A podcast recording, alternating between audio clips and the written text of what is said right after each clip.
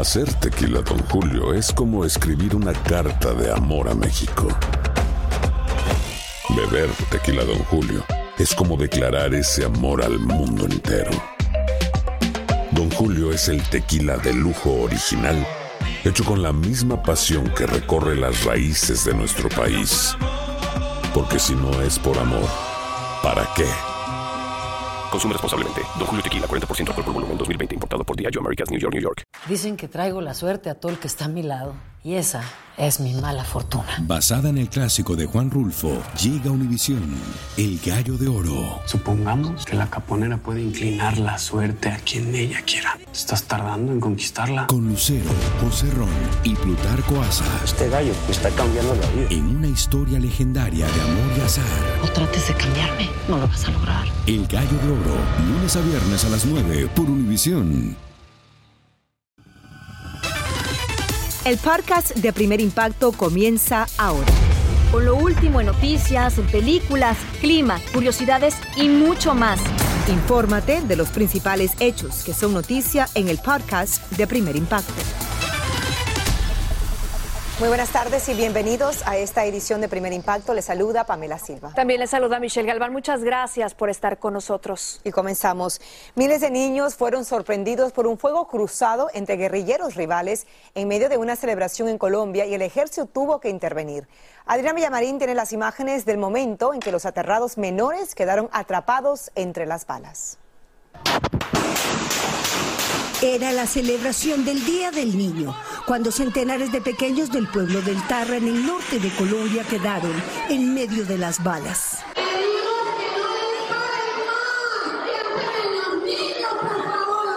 Los niños esperaban pastel y un regalo cuando tuvieron que correr para proteger sus vidas. Pero uno de ellos no tuvo suerte.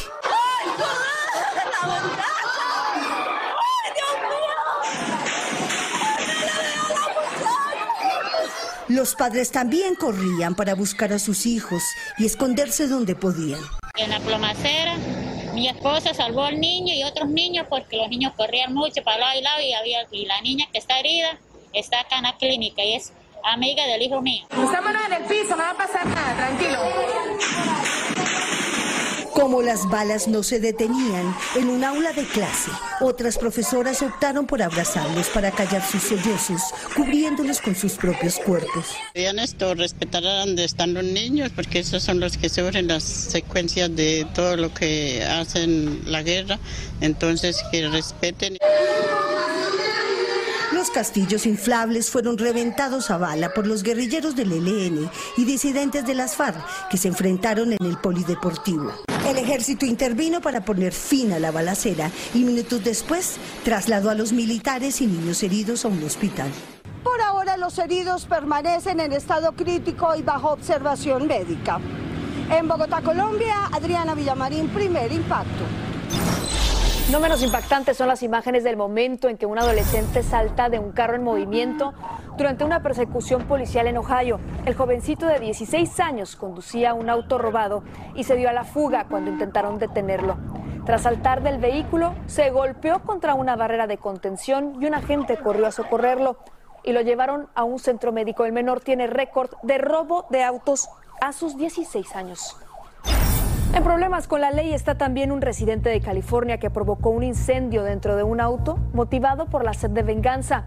El sujeto colocó una bomba casera en el carro del novio de su expareja, pero al ver que no explotaba, le pidió a su nueva novia que lanzara otro explosivo al interior del vehículo. Por fortuna no hubo heridos y ambos sospechosos están enfrentando cargos. Una gigantesca bola de fuego obligó a cerrar una autopista en Ohio durante varias horas. Y es que como puede ver, dos camiones estallaron en llamas tras chocar en medio de la vía porque uno de los vehículos transportaba una sustancia inflamable. Por increíble que esto parezca, los choferes salieron ilesos y ninguno enfrenta cargos por este aparatosísimo accidente. Mire usted, con una sangrienta pelea terminó la disputa por el liderazgo de una cooperativa de trabajadores. Esto ocurrió en México. El enfrentamiento entre empleados de una planta de cemento dejó al menos ocho muertos y cerca de una docena de heridos. La policía arrestó a nueve miembros de la organización conocida por ser propietaria del famoso club Cruz Azul del fútbol mexicano. La desaparición de mujeres en México parece no tener fin. Los familiares de una madre que tiene cuatro hijos se han convertido en investigadores privados para dar con su paradero. Y es que, como nos cuenta Alejandro Madrigal, desapareció sin dejar rastro. Esta fue la última vez que la familia de Sandra Anayeli Hernández supo de ella. Su madre dice que han sido 16 días dolorosos porque no tiene ni una sola pista de su hija. Desapareció el 12 de abril a la una de la tarde porque entra a trabajar a las 2 de la tarde, pero ella no llegó a su trabajo. Sandra, de 34 años de edad, fue vista en la parada donde tomaba su transporte hacia el trabajo. Hay dos posibles lugares donde se bajó, que es ahí en el puente de Indios Verdes o hasta la base de la villa. A esta joven madre la esperan además sus cuatro hijos, tres de ellos que son muy pequeños. Estamos esperando, estamos muy preocupados de ella. Uno se siente muy angustiado, muy triste porque pues, de tanta cosa que uno ve. Tras su desaparición, la familia Hernández presentó una denuncia en la Fiscalía de la Ciudad de México, donde les dijeron que ellos deben hacer todas las investigaciones. Les traemos pruebas, les traemos videos, este, hasta testigos y nos dicen que una vez que nosotros sigamos investigando. En la zona en donde se vio por última vez a Sandra hay cámaras de seguridad, pero muchas, según les dicen las autoridades, están dañadas y la familia está temiendo lo peor. Este triste caso se suma al drama que viven las mujeres en este país y en lo que va del 2022 el Registro Nacional reporta más de 2.400 personas desaparecidas, 800 de ellas mujeres. En Ciudad de México, Alejandro Madrigal, primer impacto. Gracias Alejandro. Mientras tanto, salen a la luz nuevas imágenes de los últimos momentos de vida de Devani Escobar, la joven de 18 años que apareció muerta en un motel de México tras ser abandonada en la carretera de la muerte. La fiscalía presentó varios videos donde se ve a la adolescente comprando alcohol con unas amigas la noche de su desaparición y luego en medio de un altercado con un hombre. Más tarde sube al carro de alquiler y finalmente aparece caminando sola por la vía y deambulando por el motel. Las amigas con las que fue a una fiesta rompieron el silencio en una entrevista. Escuchemos. Se pone necia diciendo que, que la dejemos en paz, que no le importa, que sus papás eran abogados, que nos pagaba dinero si la dejábamos. Y después de eso ella sola sale corriendo hacia la alberca y como que quiere tirarse. La detengo y le digo de que no, o sea, tranquila. Ella empieza a manotear y a decir que la deje en paz. Tardes, tengan las jóvenes también dijeron que han recibido amenazas y el padre de Devandi declaró que aunque lo han amenazado de muerte, continuará exigiendo que se esclarezcan los hechos. La Fiscalía General de México anunció el despido de dos fiscales y ahora una fiscal especializada en feminicidios estará dirigiendo la investigación. Identifican a tres personas involucradas en el secuestro del bebé hispano que fue raptado del hogar de su abuela en California una de ellas es una amiga de la familia. Como recordarán, un hombre fue captado por una cámara cuando se llevaba la criatura de solo tres meses de nacido, mientras la abuela sacaba unas compras del auto. El menor fue hallado sano y salvo los sospechosos se enfrentan serios cargos criminales. El motivo del secuestro está bajo investigación. Vamos a cambiar de información y es que causó gran indignación un video publicado en las redes sociales donde un joven cuenta su participación en un presunto abuso sexual mientras las víctimas estaban ebrias. Luego se disculpó alegando que era un experimento social, pero como nos cuenta desde Perú Andy Ortiz, la Fiscalía investiga lo sucedido en busca de respuestas. Lo que difundió Sebastián Palacín en su cuenta de TikTok causó indignación en todo el país. El joven de 25 años publicó un video que narra una macabra historia. Según este relato, Palacín cuenta que se fueron los cuatro a una casa y cuenta con lujo de detalles lo sucedido. El video duró solo algunos minutos en las redes, pero fue más que suficiente para causar una tormenta de indignación. Que lo que hace este sujeto es naturalizar la violencia sexual, ufanarse de la misma y también convertir eh, conductas que son en realidad un delito en un hecho de broma. Hay dos delitos que investigar. Uno que tiene que ver concretamente con la violencia sexual y el otro claramente el de apología a la violencia sexual. Ante ello, Palacín borró el material de su cuenta, pero ya el Ministerio de la Mujer y la Fiscalía habían tomado nota de lo allí relatado. En su cuenta de Twitter, la ministra de la Mujer de Perú solicitaba a la Fiscalía iniciar una investigación de inmediato, expresando su solidaridad con las víctimas. El padre de Palacín es un conocido abogado y presidente de un organismo estatal. Ante la avalancha de críticas, publicó en su cuenta de Twitter que lamenta y rechaza las expresiones de su hijo y señala que deberá asumir las consecuencias de sus actos. Por su parte, Sebastián Palacín publicó otro vídeo en TikTok en el que asegura que nada de lo relatado en el post anterior era cierto, sino que era parte de un experimento social para sus estudios universitarios. Si ha sido un experimento social, la manera como se difunde y se normaliza un hecho puntual de violencia sexual que está basada en estereotipos de género. Y los estereotipos de género producen discriminación contra las mujeres, producen violencia física, violencia psicológica, violencia sexual. A pesar de sus disculpas, la ministra de la Mujer pidió en otro tuit que esto no influya en las pesquisas. La Fiscalía abrió una investigación preliminar por la presunta comisión del delito de violación de la libertad sexual. Intentamos comunicarnos con el joven y con su padre para recabar su descargo, pero no obtuvimos respuesta. En Lima, Perú, Andy Ortiz, primer impacto. Muchas gracias, Andy. Y nubes de espuma invaden un pueblo en Colombia y lejos de maravillarse con el insólito espectáculo, sus habitantes están desesperados. Esta extraña sustancia proviene de un río contaminado con detergente y al ser arrastrada por el viento no solo desprende un olor desagradable, sino que también causa daños en las viviendas y enfermedades respiratorias que afectan sobre todo a los niños. La compañía Moderna se suma a los esfuerzos para brindarle una vacuna contra el coronavirus a los niños de entre seis meses y cinco años de edad. La empresa solicitó una autorización de emergencia para el uso del fármaco tras comprobar su efectividad en casi 7 mil menores. Las autoridades de salud escuchará a un comité de expertos antes de tomar una decisión final. Boost Mobile tiene una gran oferta para que aproveches tu reembolso de impuestos al máximo y te mantengas conectado. Al cambiarte a Boost, recibe un 50% de descuento en tu primer mes de datos ilimitados. O, con un plan ilimitado de 40 dólares, llévate un Samsung Galaxy A15 5G por $39.99. Obtén los mejores teléfonos en las redes 5G más grandes del país. Con Boost Mobile, cambiarse es fácil. Solo visita boostmobile.com. Boost Mobile, sin miedo al éxito. Para clientes nuevos y solamente en línea, requiere AroPay. 50% de descuento en el primer mes requiere un plan de 25 dólares al mes. Aplican otras restricciones. Visita boostmobile para detalles. Dicen que traigo la suerte a todo el que está a mi lado. Y esa es mi mala fortuna. Basada en el clásico de Juan Rulfo, llega Univisión, El Gallo de Oro. Supongamos que la caponera puede inclinar la suerte a quien ella quiera. ¿Estás tardando en conquistarla? Con Lucero, José Ron y Plutarco Asa. Este gallo está cambiando la vida. En una historia legendaria de amor y azar. No trates de cambiarme, no lo vas a lograr. El Gallo de Oro, lunes a viernes a las 9 por Univisión. Escucha los reportajes más relevantes del día en el podcast de Primer Impacto. Un chofer de camiones binacionales que reside en México se debate entre la vida y la muerte tras ser atropellado por un conductor en California. Los golpes lo dejaron inconsciente con fracturas en todo el cuerpo y como nos cuenta Paula Rosado, su madre y su esposa luchan por una visa humanitaria para poder cuidarlo. Mario Ulloa, de 27 años, se encuentra grave, tendido en una cama de este hospital del condado de Orange. Está solo y lejos de su familia que vive en Nogales, México. Todo comenzó al final de un largo día. Venía manejando con su camión cargado desde Tucson, Arizona, hasta Los Ángeles, California.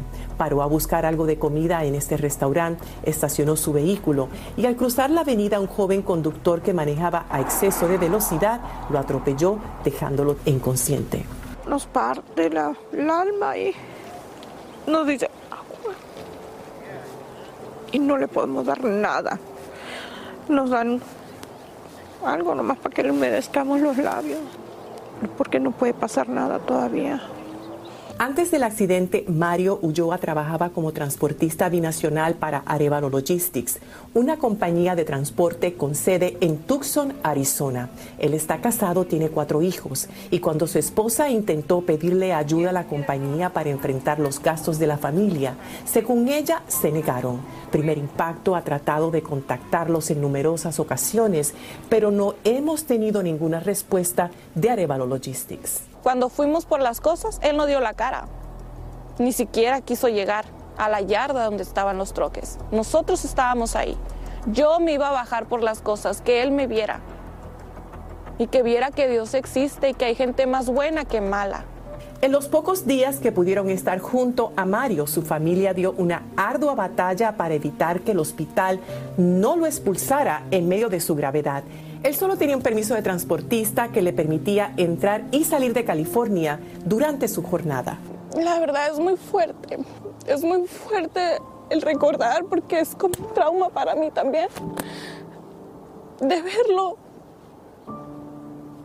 que siento tan bueno tanto como padrastro y papá.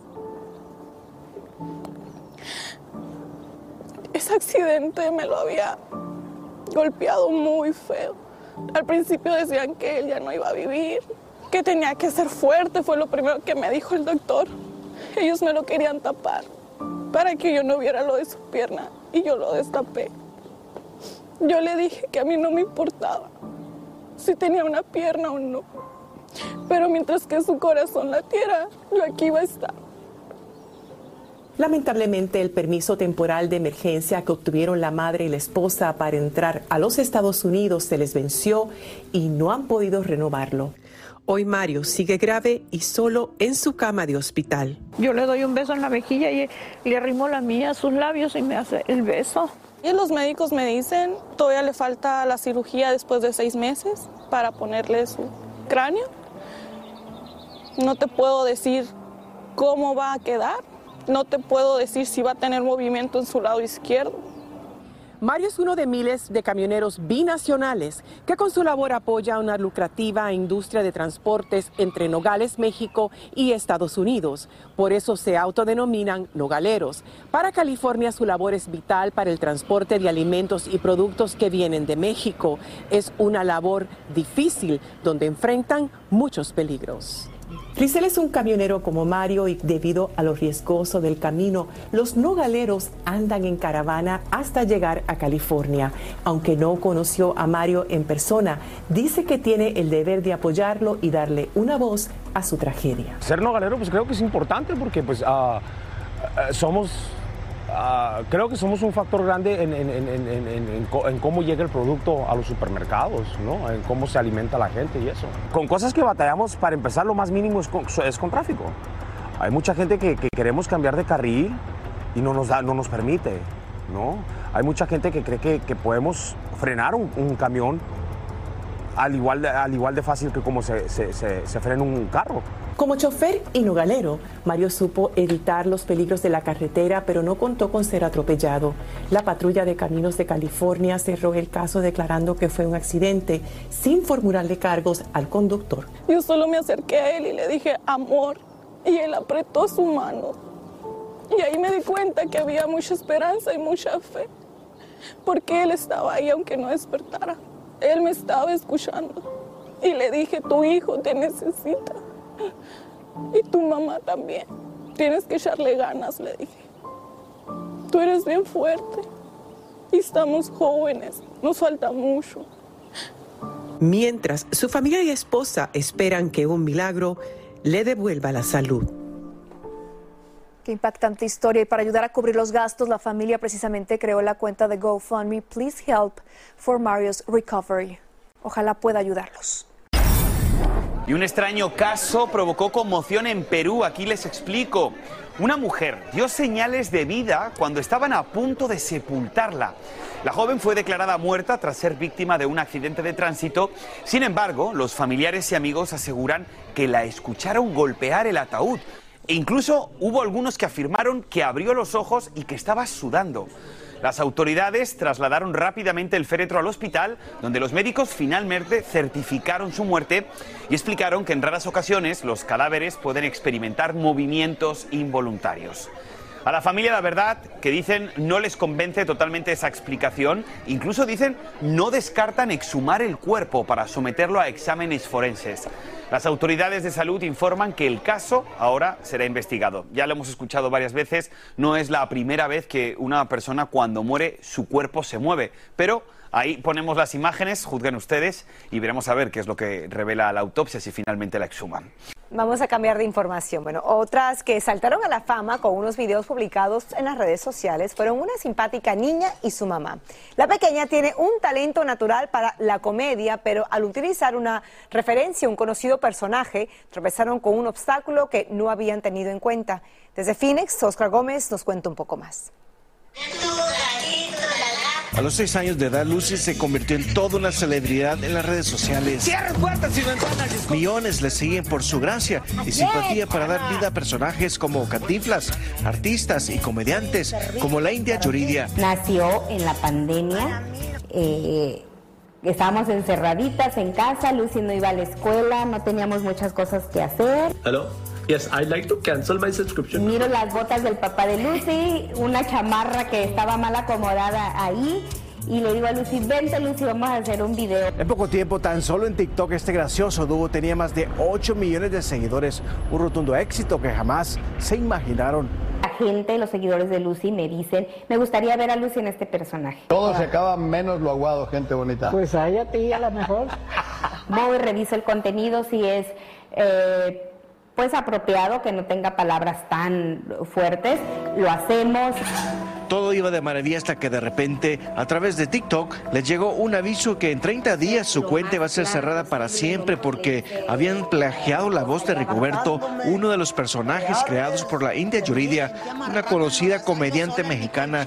Evidentemente, ni la madre ni la niña tenían idea de las reglas y restricciones que imponen las leyes de derecho de autor. Yo me comuniqué con ella, lo hicimos vía este videollamada y lo hicimos vía telefónica.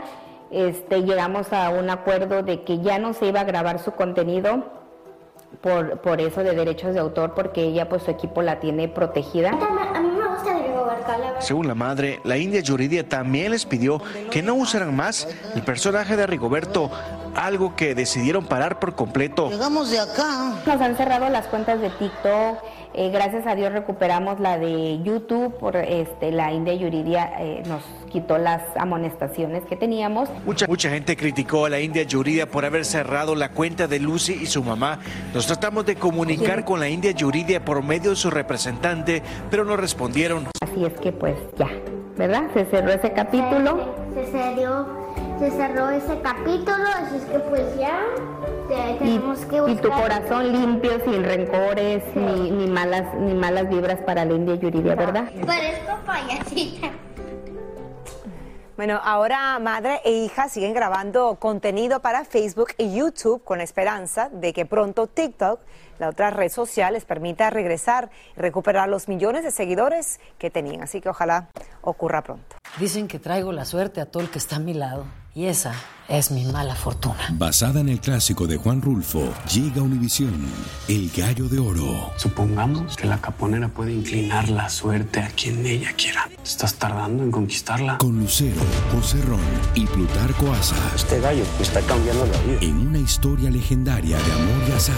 No trates de cambiarme, no lo vas a lograr. El Gallo de Oro, lunes a viernes a las 9 por Univisión. Continúa escuchando la información más sorprendente en el podcast de Primer Impacto. El cantante puertorriqueño Robbie Draco Rosa vuelve a la carga con un disco muy especial dedicado a todos aquellos que buscan la paz interior. Magali Ortiz conversó con él desde Los Ángeles y nos amplía. Sound Healing 111 es el título del nuevo proyecto musical de Robbie Draco Rosa, con 11 temas instrumentales que durante una hora y 11 minutos te invitan a la relajación y a silenciar el alma. El ejercicio de, apartarse, a estar al lado de los ríos, este, en esos campos, hay un, hay un beneficio, ¿no? Entonces, hablando de la frecuencia en este disco, pues hay una frecuencia muy agradable. Nació durante la pandemia para sus clases de yoga y el cantautor cambió de frecuencia musical a 432 Hz, que de acuerdo a musicoterapeutas puede ser beneficioso para la salud. En el disco se escuchan sonidos de su finca en Puerto Rico, como el cantar de los pájaros y el agua del río, mezclados con más de 40 instrumentos que él toca. Que es muy diferente a lo que has hecho, pero he visto por ahí y he escuchado que dices que es lo que más te ha llenado hasta el momento. Para mí ha sido una solución, el poder descansar, el poder desconectar. Una de las cosas es irse a la naturaleza, ¿no? Estamos acostumbrados del consumo en la ciudad, de estar cerca, tener todo rápido. Por eso se alejó del bullicio de la ciudad y se refugió en la naturaleza. Rosa sobrevivió a un cáncer que lo atacó en el 2011 y que superó gracias a una estricta dieta basada en plantas y a dos trasplantes de médula ósea. Hace más de un año que no toma medicamentos y se somete a desintoxicación celular. Para mí es el éxito mayor, ¿no?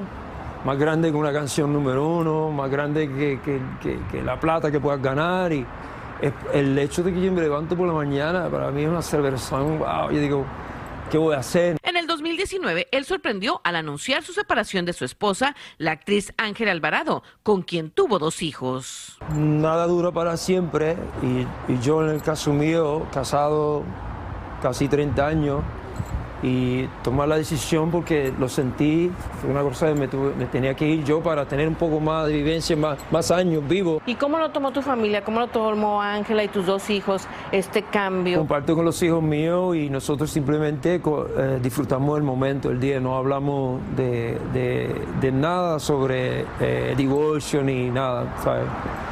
Y al, fin, y al final del día, y creo importante que, que tú estés feliz. Antes de despedirse este yogi de fin de semana, como él mismo se describe, mandó este mensaje a todo el público de primer impacto. Confía que el universo quiera que tú triunfes, ¿no? Que la vida así de especial. Y que cuando las cosas pasan es por algo. Las cosas pasan es por algo, pero hay que ser la paciencia, el arte de, de estar, de aceptar eso y creértelo, ¿no? Porque no es decirlo, es creerlo, ¿no? Y eso es difícil, no es fácil. Muchísimas gracias por esta plática, siempre es muy gratificante platicar. Gracias, amor, y gracias, gracias a la familia de Primer Impacto. Vengan a visitarme allá en Monte Sagrado Reserve. En Puerto Rico. Su nueva producción discográfica lleva el nombre de la autopista que conduce a Monte Sagrado, la finca de más de 100 hectáreas que visitamos en el año 2011. Desde Hollywood, California, Magali Ortiz, Primer Impacto. Muchísimas gracias, Magali. Y la talentosísima actriz Fabiola Guajardo, a quien conozco muy bien, enfrenta uno de sus mayores retos, un reto de impacto. Es interpretar a una de las villanas más memorables en la historia de las telenovelas mexicanas. Un papel muy importante y como algunos saben, Fabiola es cuñada de nuestra Michelle, la tía consentidora de Baby Megan. Y sobre esto y mucho más conversó con nuestra Miriam Guzmán desde México. Adelante. Soraya Montenegro, personaje que marcó la carrera de Itatí Cantoral en 1995, será interpretado por Fabiola Guajardo. Pero si piensan que el papel será igual, esperen sorpresas. Ya pasaron muchos años, entonces claro que va a ser es una versión totalmente diferente. A mí me encanta el trabajo que ella hace y que hizo, bueno, o sea, es inmortal. Punto. O sea, yo no estoy compitiendo. Estoy creando una Soraya. A mí lo que te digo, me gustó mucho desde un principio fue cuando me plantearon el personaje, cómo lo íbamos a hacer, cómo lo íbamos a plantear. Y fue totalmente libertad. No me limitaron. Dice que cuenta con la bendición de Itatí Cantoral. Para mí eh, es que ella diga que le guste mucho, es un honor ha trascendido y se ha quedado mucho más el personaje que hizo Itatí por memes, por redes sociales, por lo que sea. Entonces, sí, claro que ha sido un reto. Como un reto ha sido convertirse en la reina juvenil de TikTok y otras redes sociales, pues sus seguidores suman millones, pero hace un llamado de precaución. Creo que tienes que aprender a manejar las redes sociales y a manejar las emociones. La salud mental es muy, muy, muy importante y las redes sociales nos han afectado muchísimo por esto de la inmediatez. Su sobrina Megan, hija de nuestra querida Michelle Galván, se ha convertido en la protagonista de sus videos y conforme va creciendo, le roba más y más el corazón. Es una niña que nos derrite el corazón. Tiene un ángel impresionante, tiene un carisma, o sea, es impresionante. O sea, desde el minuto uno es demasiado inteligente y nos tiene a todos vueltos locos. O sea, bueno, ¿qué te digo mis papás? O sea, es Megan, Megan, Megan, Megan, Megan. Entonces, para mí es un angelote y es un amor de niña. La amo. Pero ese gran amor que tiene por su sobrina, ¿le habrá despertado ya el instinto maternal? Creo que tengo que encontrar a la persona indicada, al hombre ideal para formar una familia. Porque sí tengo claro que si algún día quiero ser mamá, no quiero ser madre soltera. Fabiola Guajardo hará de las suyas en la telenovela Los ricos también lloran. Espérela próximamente en la pantalla de su cadena Univisión. Desde la Ciudad de México, Miriam Guzmán, Primer Impacto. Un súper papel. Sí, es Tremendo guapísima. reto. Y hace muchísimo ejercicio también desde muy pequeña, por eso tiene el cuerpazo que tiene. Ahorita está en su mejor momento profesional porque además está grabando una serie en Colombia. Y me consta que hace muy bien el, el papel de tía, no nada más de Megan, sino de Sebastián, Samantha y Samuel. Es espectacular, se derrite por sus sobrinos. Me encanta también que encuentre ese balance, ¿no? Entre ser la tía y también súper enfocada en su carrera y con ese gran reto con esta nueva villana. Y me, me encanta que le va a dar su propia esencia, su propia versión. Aquí en Primer Impacto hemos seguido paso a paso el conmovedor caso de una niña de solo tres años de edad que fue hallada sola por la patrulla fronteriza. Tras ver la fotografía de la menor en nuestro programa, su abuela buscó ayuda y hoy se abrazaron por primera vez. Desde el Aeropuerto Internacional de Los Ángeles, Salvador Durán tiene esta exclusiva de impacto.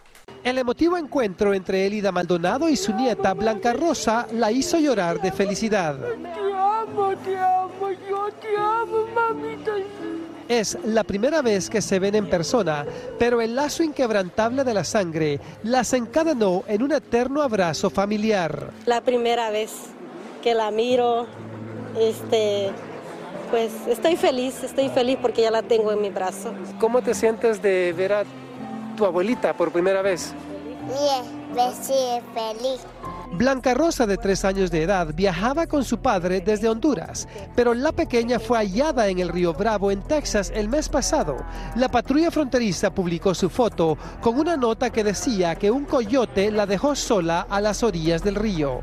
Cuando la abuela la vio en primer impacto, supo que era su nieta y pidió ayuda al consulado de Honduras en Los Ángeles. Voy a cuidar, la voy a tratar bien, va a ser mi princesa, porque yo no tengo niña, ¿verdad?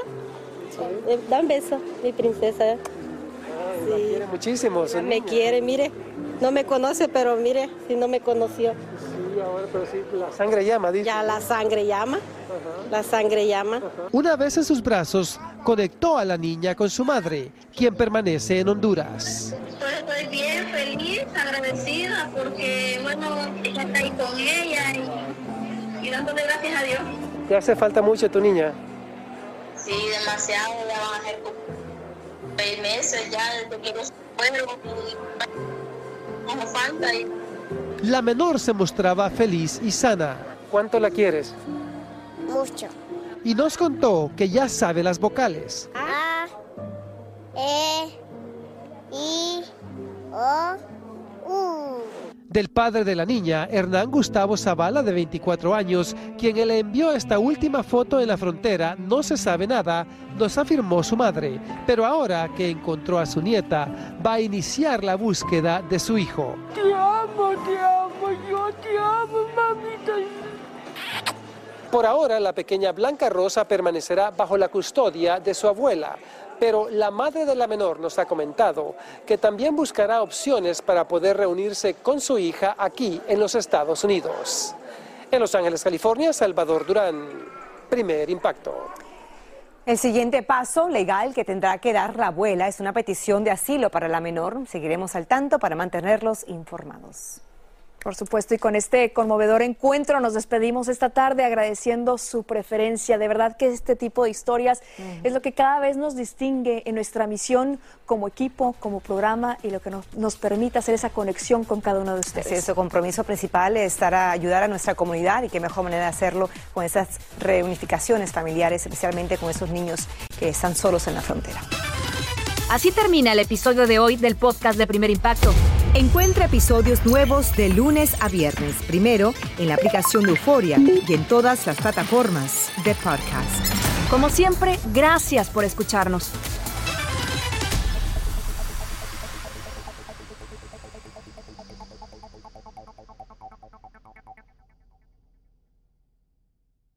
Esto solo es el principio. Porque lo mejor, Esto no se va a quedar. Lo más impactante, ¿Por qué? Soy tu madre. Esta mujer me robó. Por favor, abre tus ojos. está por venir en ¿Entendiste? Tu vida es mi vida. de lunes a viernes a las 8 por Univisión. Y eso sí que amerita un brindis, ¿no crees?